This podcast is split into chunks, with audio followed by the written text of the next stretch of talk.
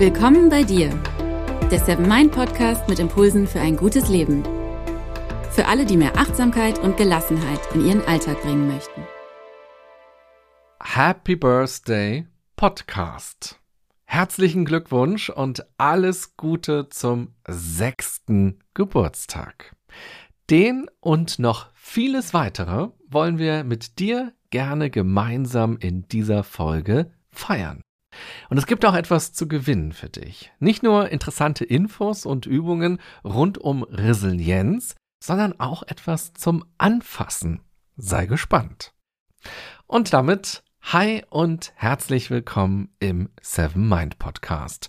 Mein Name ist René Träder und das ist die 199. Impulsfolge mit dem Arbeitstitel Resilienz to go. Ich werde dir acht Impulse für den Alltag vorstellen, mit denen du dein psychisches Immunsystem stärken kannst. Und dabei geht es ganz bewusst um einfache und kurze Impulse, quasi der Apple a Day für die mentale Gesundheit. Zu Beginn lass uns jetzt aber erst einmal ein bisschen den Geburtstag feiern und imaginär Konfetti in die Luft werfen.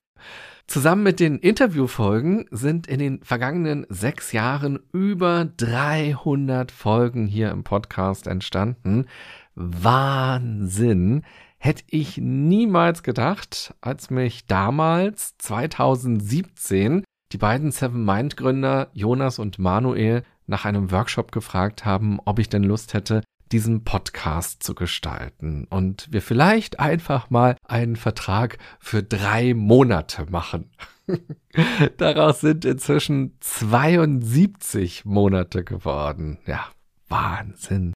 Viele von euch sind sogar schon von Anfang an dabei oder hören die Folgen Step by Step nach.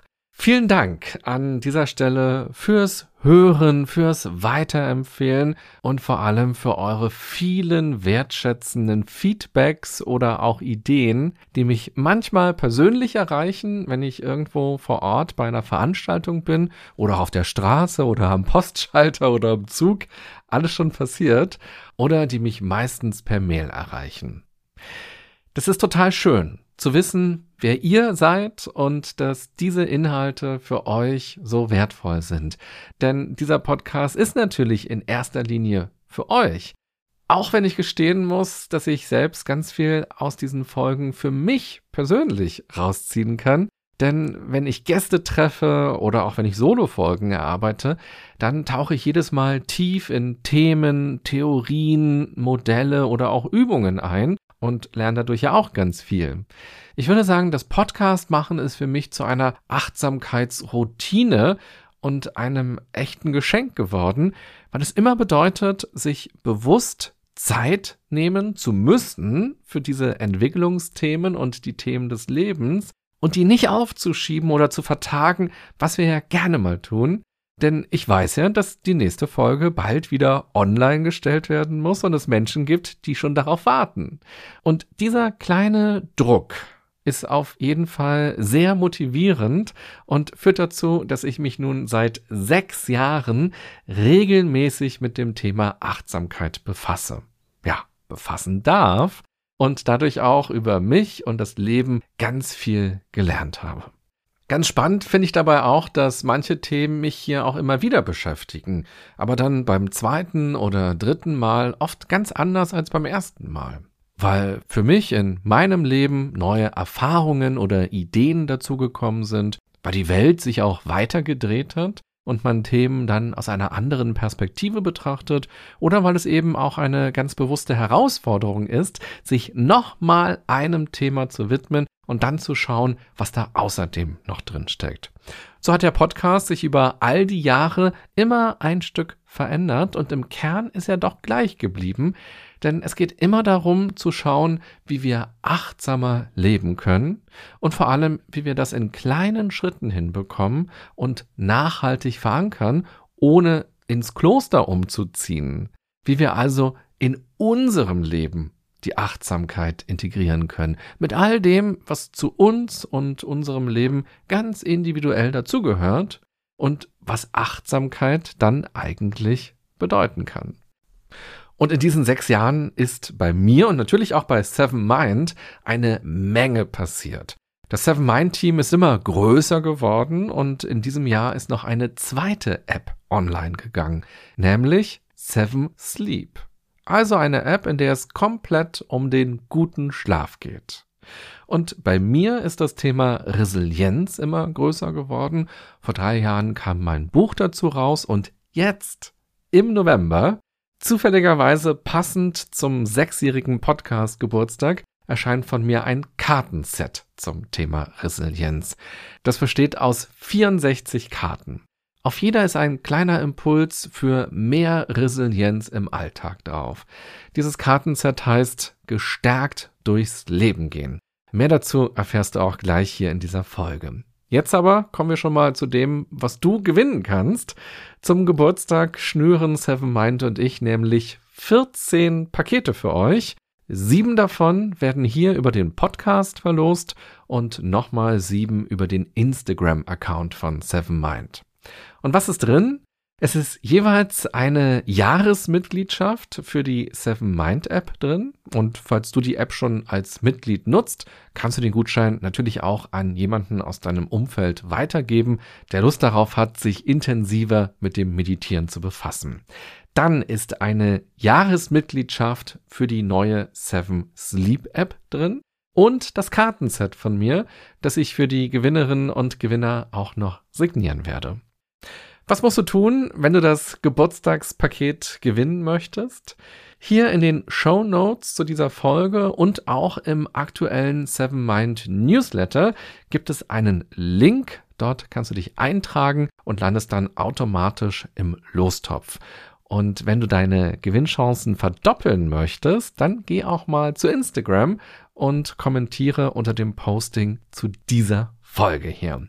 Das geht beides ab jetzt für die nächsten anderthalb Wochen, also bis zum 30. November 2023. Das ist der Tag, an dem mein Kartenset offiziell erscheint und man es in Buchläden und Online-Shops kaufen kann. Ich hoffe, ihr findet dieses Geburtstagspäckchen genauso cool, wie wir es finden und ihr macht fleißig beim Gewinnspiel mit. Ich drücke euch auf jeden Fall die Daumen. Aber hier soll es ja nicht nur um Gewinne, Gewinne, Gewinne gehen in dieser Podcast-Folge und nicht nur um diese Geburtstagsfeierei. Hier gibt's auch Content, nämlich Resilience to go. Also in den nächsten Minuten möchte ich dir acht verschiedene alltagstaugliche Ideen vorstellen, mit denen du deine Resilienz stärken kannst. Und dabei handelt es sich übrigens um Impulse aus dem Kartenset. Das lernst du jetzt also ein bisschen besser kennen. Ich will dir gerne noch erzählen, was der Grundgedanke dabei ist. Immer mal wieder werde ich zum Thema Resilienz irgendwo interviewt, im Fernsehen, für die Zeitung, fürs Radio oder in anderen Podcasts. Und manchmal sage ich dann, dass ich mir wünschen würde, dass Resilienz schon in der Schule gelehrt wird. Klar, lesen und schreiben ist auch wichtig, aber das Tollste wäre doch, wenn wir nach zehn Jahren Schule oder sogar nach noch mehr Jahren da rausgehen und uns als selbstwirksame Menschen wahrnehmen, die gut vorbereitet sind auf die Herausforderungen des Lebens und der Arbeitswelt. Und dazu gehört, dass man sich selbst besser kennt, dass man weiß, was die eigenen Stärken sind, dass man Strategien hat, mit schwierigen Situationen oder auch Emotionen gut umzugehen, dass man möglichst gut kommunizieren und seine Bedürfnisse oder Gedanken ausdrücken kann und dass man mit anderen in Verbindung treten und auch in Verbindung bleiben kann, selbst wenn es Konflikte gibt oder man andere Meinungen hat. Und wenn ich das erzähle, wird oft zurückgefragt, wie denn ein Schulfach Resilienz eigentlich aussehen könnte. Und genau das ist das, was ich eigentlich nicht möchte. Resilienz sollte kein Schulfach sein, sondern das Prinzip der Resilienz sollte im Schulalltag ganz selbstverständlich gelebt werden. Und Schule, Unterricht sollte so gestaltet werden, dass es immer auch um all diese Aspekte gehen kann, die ich gerade aufgezählt habe.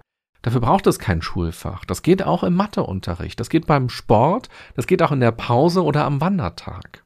Resilienz kann zum Grundprinzip des Lebens werden, zu etwas, worauf man im Alltag achtet und wofür man im Alltag auch etwas tut. Und so ist das Kartenset entstanden. Ich habe mich gefragt, wie kann man durch kleine Reflexionen oder kleine Übungen etwas für sich selbst tun, ganz egal, ob es einem gerade nicht gut geht, weil man gerade in einer Krise ist, in einer Veränderung ist, in einer Krankheit ist, in einer Belastung ist, oder ob man sich prophylaktisch gerne stärken möchte, um eben gestärkt durchs Leben zu gehen.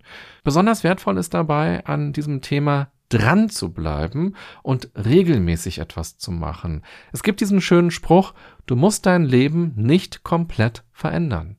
Du musst aber deine Veränderung komplett leben.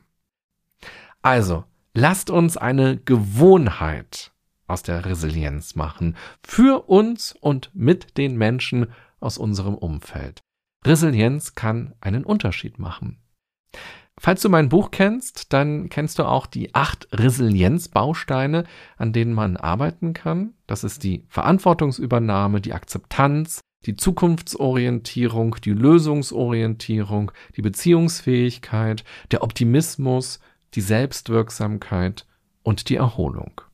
Und zu diesen acht Resilienzfaktoren habe ich jeweils acht Impulse formuliert und so kommt man acht mal acht auf 64 Kärtchen. Also bei mir hat es sich auf jeden Fall gelohnt, dass ich auch ein paar Mathestunden in der Schule hatte. So konnte ich jetzt bis 64 auf jeden Fall rechnen. also, wie macht man das mit dem Kartenset? Entweder zieht man morgens oder im Laufe des Tages zufällig eine Karte und nimmt sich dann einen Moment Zeit, um das Thema für sich ganz individuell zu bearbeiten. Man kann es natürlich auch mit anderen besprechen, aber vor allem ist es erst einmal ein Set für die ganz eigene Entwicklung. Oder man breitet alle Karten vor sich auf dem Tisch oder auf dem Bett aus und dann lässt man sich von dem Bild, das auf dieser Karte ist, oder von der Überschrift auf der Vorderseite inspirieren und sucht sich dann eine Karte für den Tag aus. Und dann dreht man die Karte um und schaut sich die Rückseite an und dort ist dann der Impuls beschrieben, also die Reflexion oder die kleine Übung. Oder, und das wäre die dritte Variante, man macht acht kleine Häufchen mit diesen Oberthemen, die ich gerade aufgezählt habe, also Optimismus, Lösungsorientierung, Selbstwirksamkeit und so weiter. Und dann arbeitet man erst einmal Tag für Tag die Kärtchen zu einem Oberthema ab. Man befasst sich also erst einmal mit all den Karten, die sich zum Beispiel mit dem Thema Akzeptanz beschäftigen. Das habe ich jetzt schon mal vorbereitet. Ich habe die Karten vor mir hier auf meinem Tisch so ausgebreitet, dass immer acht Karten übereinander liegen, die zu jeweils einem Oberthema gehören. Das heißt, ich habe jetzt hier acht kleine Kartenstapel, die sortiert sind. Und ich werde jetzt aus jedem Stapel gleich jeweils eine Karte ziehen und dir dann diese Übung vorlesen. Und entweder machst du sie direkt mit, du kannst ja kurz auf Pause drücken, wenn du magst, oder du machst dir ein paar Notizen und dann nimmst du diese Übung mit in den heutigen Tag oder in den morgigen Tag und nimmst dir nochmal ganz viel Zeit dafür, um tiefer zu reflektieren und vor allem eben auch, um die Übung zum Beispiel direkt umzusetzen. Okay, dann fangen wir mal an mit dem Stapel zu Verantwortungsübernahme. Aus meiner Sicht ist das die Basis für unsere Resilienz, denn Verantwortungsübernahme ist das Mindset, dass man selbst der Gestalter oder die Gestalterin des eigenen Lebens ist. Natürlich hat man nicht alles in der Hand, das ist ja ganz klar, aber man muss eben dem Schicksal auch nicht die ganzen 100 Prozent überlassen. Und deshalb hat man in Krisenzeiten die Aufgabe, rauszufinden, worauf man denn eigentlich Einfluss hat. Und genau dafür kann man dann Verantwortung übernehmen. Und die restlichen sieben Resilienzfaktoren, die bauen dann genau auf diese Verantwortungsübernahme auf. Also auf dieses starke Mindset, das ist mein Leben und ich möchte mein Leben so schön, so gut wie möglich haben. So, ich äh, misch mal diese kleinen Mini-Stapelkarten hier vor mir ein bisschen zur Verantwortungsübernahme und dann ziehe ich mal eine Vorne ist das Bild einer Waage zu sehen und darunter ist die Überschrift Du tust immer, was du willst. Den Impuls auf der Rückseite, den lese ich dir mal vor. Mach dir bewusst, alles, was du tust, willst du auch. Oftmals glauben wir, dass wir etwas getan haben oder tun werden, was wir eigentlich gar nicht wollen. Jedes Handeln hat aber seinen Preis. Wir backen beispielsweise lieber einen Kuchen für eine Party, obwohl wir gestresst sind, statt einen zu kaufen, weil wir nicht anecken wollen. Solche Situationen entstehen, wenn wir nicht bereit sind, die Konsequenzen zu tragen, die beispielsweise durch ein Nein entstehen. Stattdessen tun wir freiwillig etwas anderes, was uns vermeintlich niedrigere Kosten verursacht. Reflexion. Beobachte dich im Alltag und mach dir die Kosten bewusst, die du bereit bist zu zahlen oder eben nicht bereit bist zu zahlen. Mach dir klar, es gibt immer eine Alternative. Du entscheidest dich freiwillig für das, was dir mehr zusagt. Tappe nicht in die Opferfalle, sondern übernimm die Verantwortung für deine Bedürfnisse, Entscheidungen und Taten. Frage dich, was will ich wirklich und welchen Preis bin ich bereit zu zahlen? Ja, das war der Impuls der ersten Karte, die ich jetzt hier in dieser Folge gezogen habe. Und das ist auch etwas, was mir bei mir selbst immer mal wieder aufgefallen ist. Ich erzähle mir oder anderen die Geschichte, dass ich etwas eigentlich ja nicht wollte. Doch warum habe ich es dann getan? Warum habe ich dann nicht das getan, was ich angeblich denn wirklich wollte? Naja, ganz einfach, weil mir die Kosten zu hoch waren. Wenn man in so einer Situation ist, kann man sich fragen, was bedeutet für mich jetzt Verantwortungsübernahme? Was will ich denn? Und welchen Preis bin ich denn bereit zu zahlen? Zum Beispiel den Preis, aus der Komfortzone rauszukommen oder den Preis, dass andere mich egoistisch finden oder vielleicht kompliziert finden. Wie kann ich mir selbst treu bleiben? Und wie kann ich das Leben leben, das ich leben möchte? Die Verantwortungsübernahme holt uns raus aus der Opferhaltung und gibt uns die Macht über unser Tun, aber eben auch mit allen Konsequenzen. Auch das bedeutet Resilienz. Resilienz ist also nicht nur ein Wohlfühlding, sondern tatsächlich das echte Leben, nämlich die echte Lebensgestaltung. Okay, bevor wir jetzt zu tief nur auf dieses eine Thema schauen, gehe ich mal zum anderen Stapel zum Thema Akzeptanz. Auch ein ganz wichtiges Thema, denn nur wenn wir akzeptieren, was passiert ist oder was gerade passiert oder auch was passieren wird, also vor allem die negativen Dinge, leben wir ein bewusstes Leben im Hier und Jetzt. Wir dürfen allerdings Akzeptanz nicht verwechseln mit Gutfinden wenn man schmerzhafte Erfahrungen, die man im Leben gemacht hat, akzeptiert oder auch wenn man eine Krankheit akzeptiert, dann heißt das nicht, dass man damit fein ist. Es heißt nur, dass man nicht mehr im Widerstand ist. Jetzt ist man in der Realität angekommen. Und von diesem Punkt aus lassen sich Lösungen oder zumindest ein Umgang damit entwickeln. Ich mische mal wieder diese Karten und dann ziehe ich mal eine, ohne hinzugucken. Okay, vorne ist ein Handy zu sehen, das nicht mehr voll aufgeladen ist. Und die Überschrift lautet mit Mathematik zur Selbstfürsorge. Da ist sie wieder, die Mathematik. Na gut, ich lese mal die Karte auf der Rückseite vor. Es gibt Tage und Zeiten im Leben, da steht uns nicht die volle Energie zur Verfügung. Wenn wir zum Beispiel 60 Prozent, die wir haben, geben, dann haben wir alles gegeben. Das sind dann unsere 100 Prozent.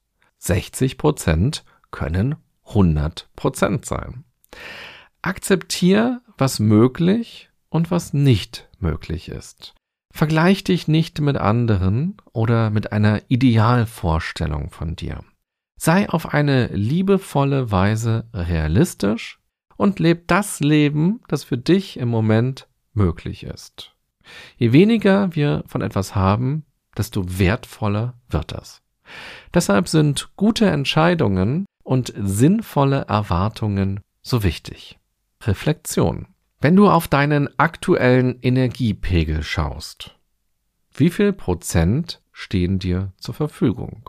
Wofür möchtest du sie heute und in den nächsten Tagen nutzen? Eher um etwas Bestimmtes zu erleben oder um etwas zu verändern? Ja, ich habe aus dieser Idee eine Resilienzkarte gemacht, weil mein Eindruck ist, dass wir selbst manchmal unser größter Feind sind. Unsere Erwartungen an uns selbst sind Gift regelrecht. Wir können ganz leicht in diese Falle tappen, uns als Problemfall selbst zu sehen, der optimiert werden muss, der general überholt werden muss. Und damit beginnen dann unsere Probleme erst so richtig. Wir sind dann nicht liebevoll, wir sind nicht realistisch mit uns selbst. Wir verhalten uns wie Unternehmen, die völlig utopische Jahresziele formulieren, nur um die Aktionäre glücklich zu machen. Doch dann überfordert man die ganzen Mitarbeiter, weil das ja viel zu viel ist. Es ist ja gar nicht realistisch, es ist gar nicht gut durchdacht. Das geht gar nicht. Auch diese dunkle Jahreszeit, jetzt gerade im November oder bald Dezember und dieser graue Januar, das ist auch ein gutes Beispiel dafür. Da haben wir viel weniger Energie, als wenn es warm draußen ist und die Sonne scheint und wir lange Tage haben. Doch unser Leben geht weiter wie im Frühling oder Sommer. Die Schule beginnt für die Schülerinnen und Schüler weiterhin um acht, auch für die Lehrerinnen und Lehrer.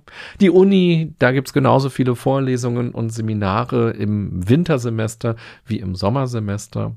Naja, und die Arbeitswoche, die hat trotzdem für die Menschen 40 Arbeitsstunden, wenn sie denn Vollzeit tätig sind.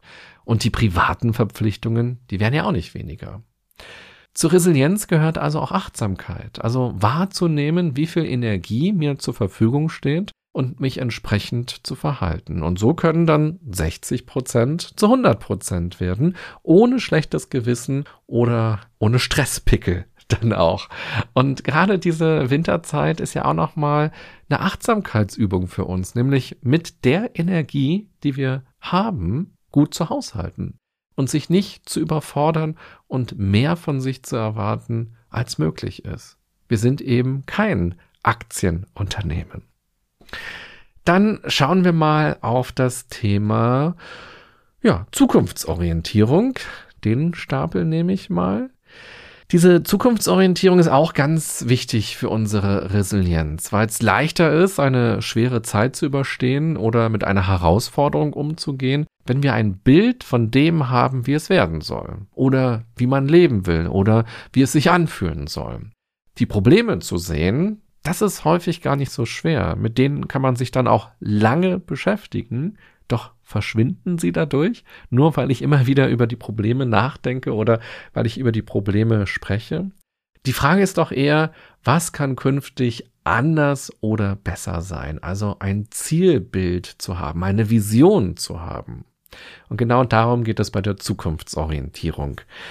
Dann mische ich nochmal hier meine acht Kärtchen von diesem Stapel und ziehe diese Karte hier.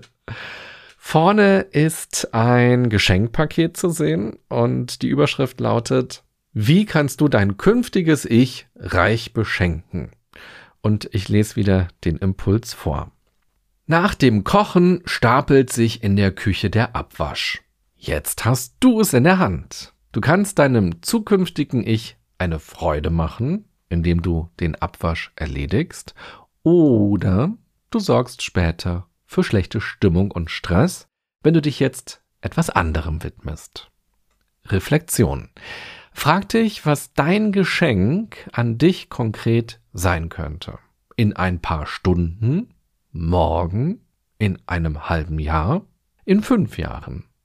Denk dabei nicht an Luxusgüter, sondern eher an Themen, Projekte oder Ziele, um die du dich bewusst kümmern kannst statt sie immer wieder aufzuschieben. oder arbeite an Baustellen und Hürden. Tu es jetzt freiwillig, um es nicht später tun zu müssen. Was kannst, möchtest oder solltest du jetzt angehen, auch wenn es unangenehm, schwer ist, du dich überwinden oder für Unterstützung sorgen musst. Wie kannst du schon jetzt für eine gute Zukunft sorgen und deinem künftigen Ich das Leben ein bisschen leichter und schöner machen? Ich liebe diese Idee. Welche Bilder sind denn jetzt vor deinem geistigen Auge erschienen, als ich diesen Impuls gerade vorgelesen habe? Was auch immer es war, setz es um. Und du wirst irgendwann in der Zukunft wahrscheinlich darüber schmunzeln und dich freuen, wenn dir bewusst wird, dass du selbst als früheres Ich für dich gesorgt hast. Das ist ja auch was ganz Starkes, dass wir für uns selber sorgen. Heute hier und jetzt sorgen wir dafür, dass wir eine gute Zukunft haben können. Was kann ich also noch heute dafür tun, damit es mir in der Zukunft besser geht? Und die Zukunft beginnt ja schon in einer Sekunde oder in einer Minute oder aller aller spätestens morgen früh, wenn ich aufstehe. Und was kann ich heute mir für ein Geschenk schon machen?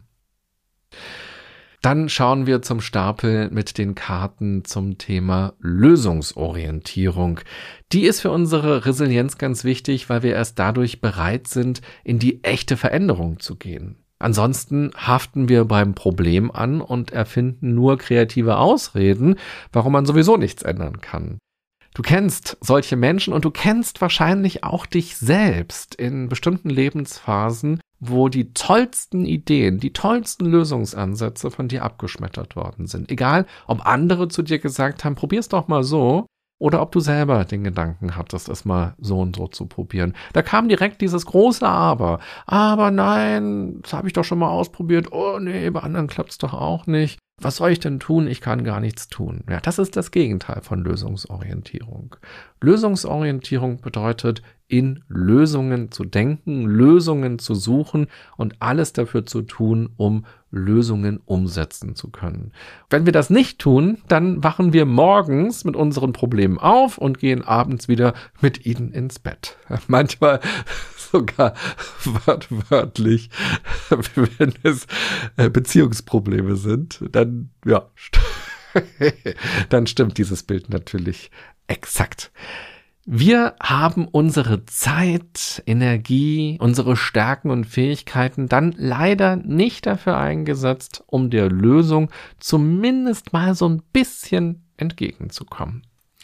Okay, ich mische die Karten wieder und dann ziehe ich diese Karte hier.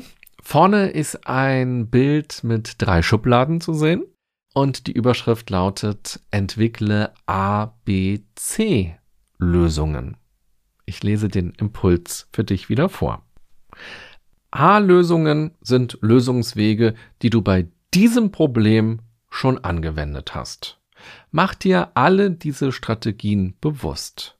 Wenn etwas auf eine konstruktive Weise hilfreich war, nutz einfach wieder denselben Lösungsansatz. B-Lösungen sind Lösungen, die du bei anderen Problemen oder in anderen Settings, zum Beispiel Job, Familie, Freundschaft, Nachbarschaft und so weiter, erfolgreich angewendet hast.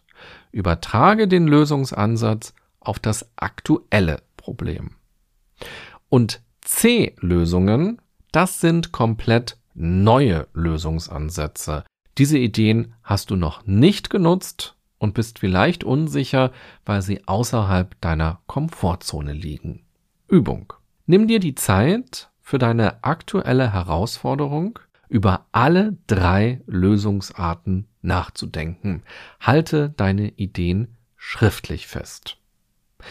Welche Ideen kommen dir, wenn du das Wort Lösung durch das Wort Umgang ersetzt?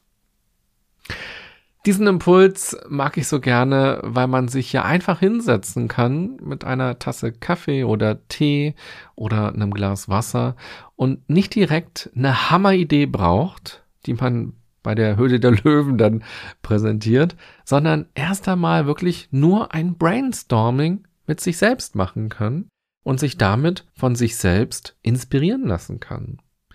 Nur ganz selten im Leben, würde ich sagen, stehen wir vor komplett neuen Herausforderungen. Meistens hatten wir doch sowas schon mal oder wir hatten mit sowas Ähnlichem schon mal zu tun. Wir müssen vielleicht also gar nichts ganz neu entwickeln, sondern können auf alte Strategien zurückgreifen.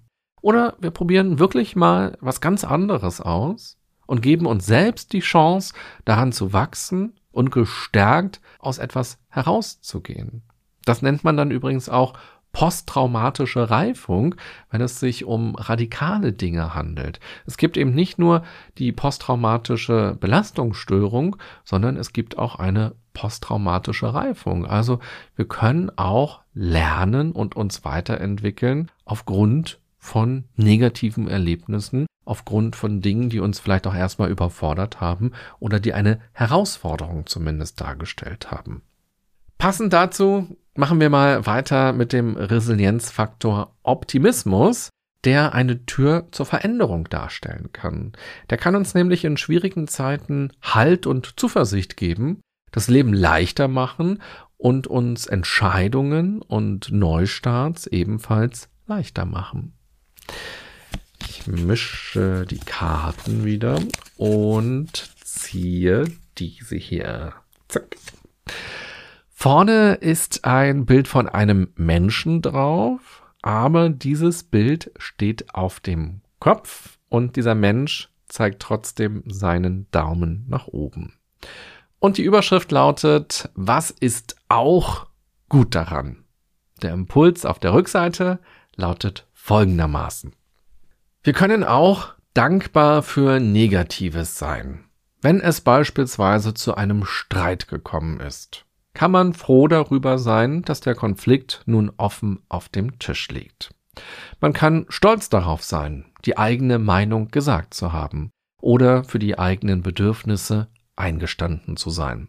Es geht nicht darum, eine rosarote Brille aufzusetzen und das Negative klein zu reden oder auszublenden, sondern eine andere Perspektive einzunehmen, um mehr erkennen zu können. Dadurch können wir stolz auf unser Handeln sein, Kraft und Mut aktivieren und vielleicht einen Sinn darin entdecken, sich mit etwas anderem oder Neuem zu beschäftigen. Gerade in schwierigen Zeiten kann dieser Perspektivwechsel wichtig für unsere mentale Gesundheit sein. Wenn etwas Negatives oder Unangenehmes passiert ist oder ansteht, frage dich, was ist auch gut daran? Besonders gut lässt sich diese Frage übrigens mit den kleinen Ärgernissen des Alltags üben. Ja, ich liebe diese Frage. Ich habe sie sicherlich auch schon mal in einer der vergangenen Podcast-Folgen hier vorgestellt und sie begleitet mich auch in meinem Alltag und ich stelle sie mir auch immer mal wieder ganz bewusst wenn etwas schief geht, wenn etwas anders kommt, als ich es geplant oder gehofft hatte. Und ich bin jedes Mal aufs Neue davon überrascht, wie schnell sich die Perspektive dadurch verändern kann. Man muss sie übrigens auch nicht nur bei den Kleinigkeiten im Alltag stellen, sondern man kann sie auch mal bei den ganz, ganz großen Lebensthemen anwenden.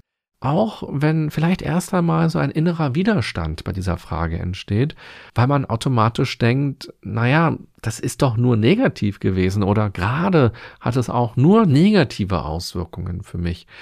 Wenn du magst, probier's doch mal aus, diese Frage auch bei einem großen Thema anzuwenden, bei einem großen negativen Thema anzuwenden und öffne dich für diese Assoziationen, die dann in dir aufkommen, was vielleicht auch gut daran ist. Okay, kommen wir zum Stapel mit der Selbstwirksamkeit.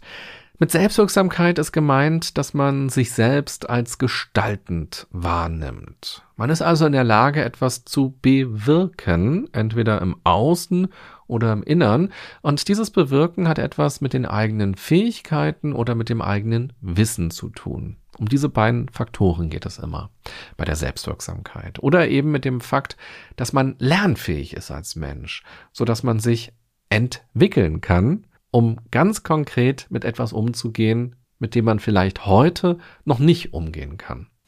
Ich mische mal wieder diese acht Karten mit den acht Impulsen zur Selbstwirksamkeit und ich ziehe die hier. Vorne ist ein Wellensittich in einem Käfig zu sehen und die Überschrift lautet Drei unbequeme Wahrheiten über unsere Komfortzone. Und auf der Rückseite steht, erstens, unsere Komfortzone ist nicht komfortabel. Auch wenn sie vielleicht so wirkt. Denn sie soll uns vor unangenehmen Situationen und vor dem Scheitern schützen. In Wahrheit ist sie aber ein goldener Käfig, denn sie hält uns von neuen Erfahrungen, Erfolgen und innerem Wachstum ab. Welchen Nutzen bietet dir deine Komfortzone? Und welche Risiken und Nebenwirkungen birgt sie gleichermaßen? Zweitens. Unsere Komfortzone ist oftmals nicht unsere Komfortzone. Das hat viel mit unserer Kindheit und unserem aktuellen Umfeld zu tun. Wer hat wann die Grenzen deiner Komfortzone gesetzt? Wie würden andere reagieren, wenn du deine Komfortzone verlässt? Auf welches Abenteuer und welche Erlebnisse verzichtest du bisher? Drittens. Es ist leichter, aus der Komfortzone rauszukommen, als wir oft meinen. Es reichen schon kleine Schritte. Denk an dein persönliches Thema. Was könnte der kleinste Schritt sein, den du tatsächlich bereit bist zu gehen?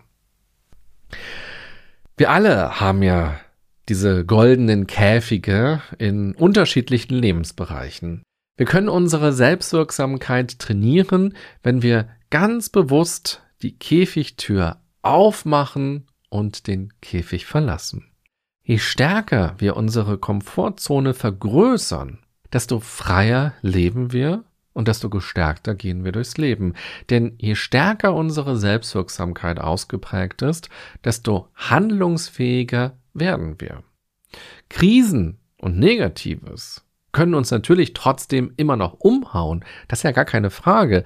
Resilienz ist ja keine unkaputtbare Ritterrüstung, die uns unverletzlich macht. Resilienz bewirkt eher, dass wir gestärkter werden, dass wir eher ins Machen kommen, dass wir mutiger werden. Wir rappeln uns dann eben schneller wieder auf und kommen ins Handeln.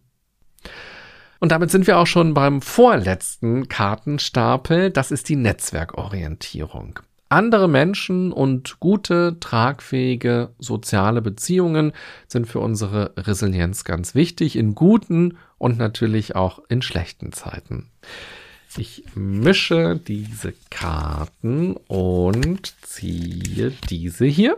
Vorne ist ein typisches Dictionary zu sehen, aber nicht mit einem großen gelben L, wie man das so kennt, sondern mit einem großen gelben R. R wie Resilienz.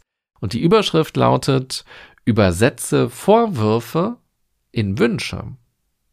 Der Impuls auf der Rückseite der Karte lautet folgendermaßen. Vorwürfe sind schlecht formulierte Wünsche.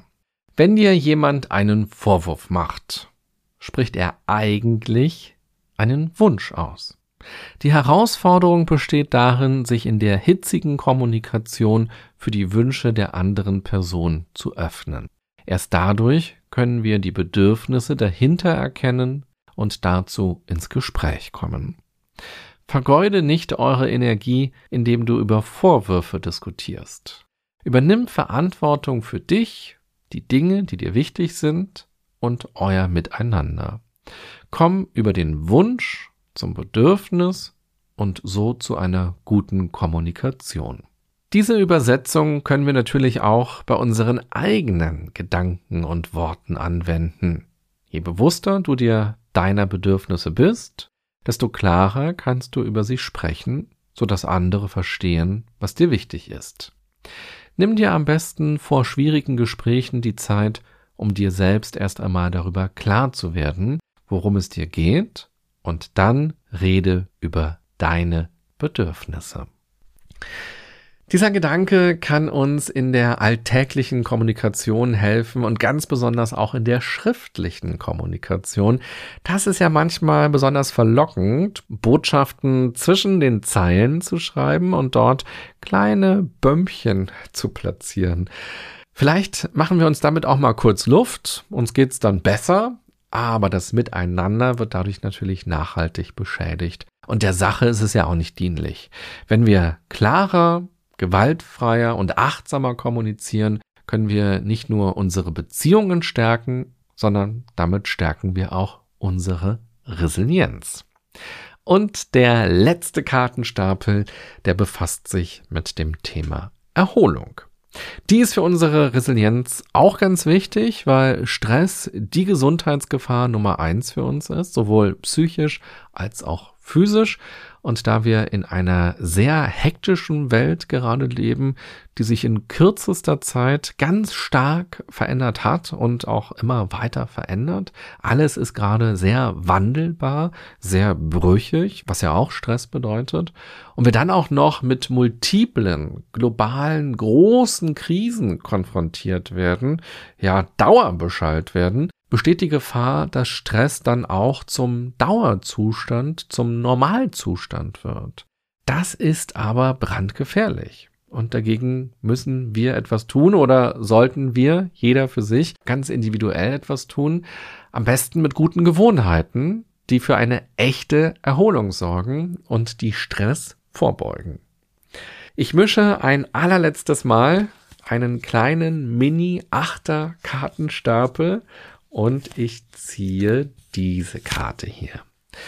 Zu sehen ist ein Finger, der einen grünen Knopf drückt und die Überschrift lautet Aktiviere deinen Parasympathikus. Und auf der Rückseite steht der Parasympathikus gehört zusammen mit dem Sympathikus zum vegetativen Nervensystem, das lebenswichtige Prozesse in unserem Körper steuert.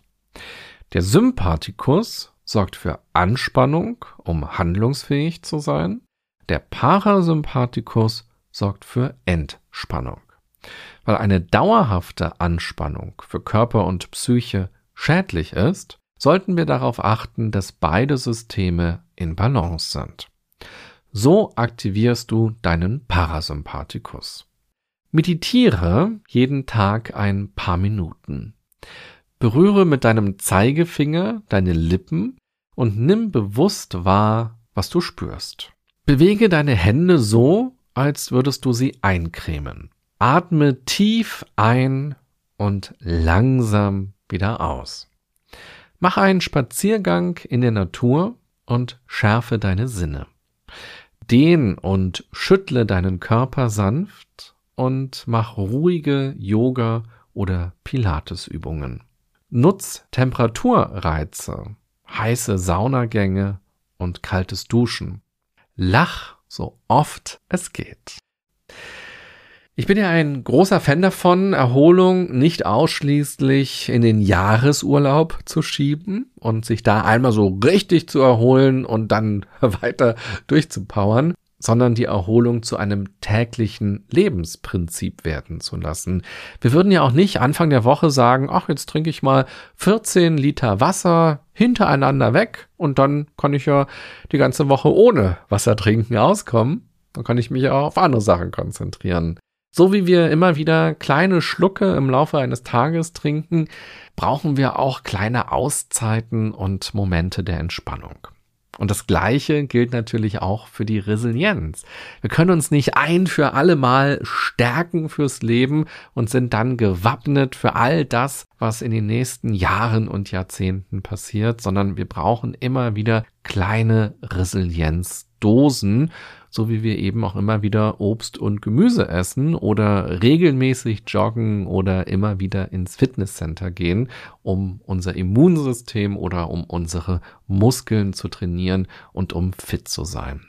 Bei der Entwicklung von Resilienz helfen uns kleine Reflexionen und Übungen, um sich selbst immer besser kennenzulernen, um Dinge aus anderen Perspektiven zu betrachten, um Ressourcen aufzubauen und vor allem um für sich selbst zu sorgen, statt sich in dieser Welt, in diesem Leben nur Sorgen zu machen. Und natürlich vor allem, um dem Stress etwas entgegenzustellen und gut mit sich selbst umzugehen. Schau doch mal, welchen dieser acht Impulse du am meisten mochtest und wo es bei dir vielleicht auch kitzelt im Bauch oder wo so ein Aha-Erlebnis entstanden ist und wo du heute noch oder vielleicht auch morgen dich nochmal hinsetzen möchtest und intensiver darüber nachdenken möchtest oder diese Reflexionsfragen für dich nochmal genauer bearbeiten und beantworten möchtest.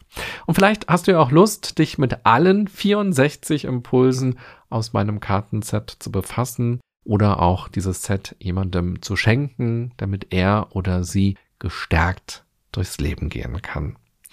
Vielen Dank, dass du dir diese Geburtstagsfolge angehört hast und dass du diesem Podcast folgst, der nun schon sechs Jahre alt geworden ist.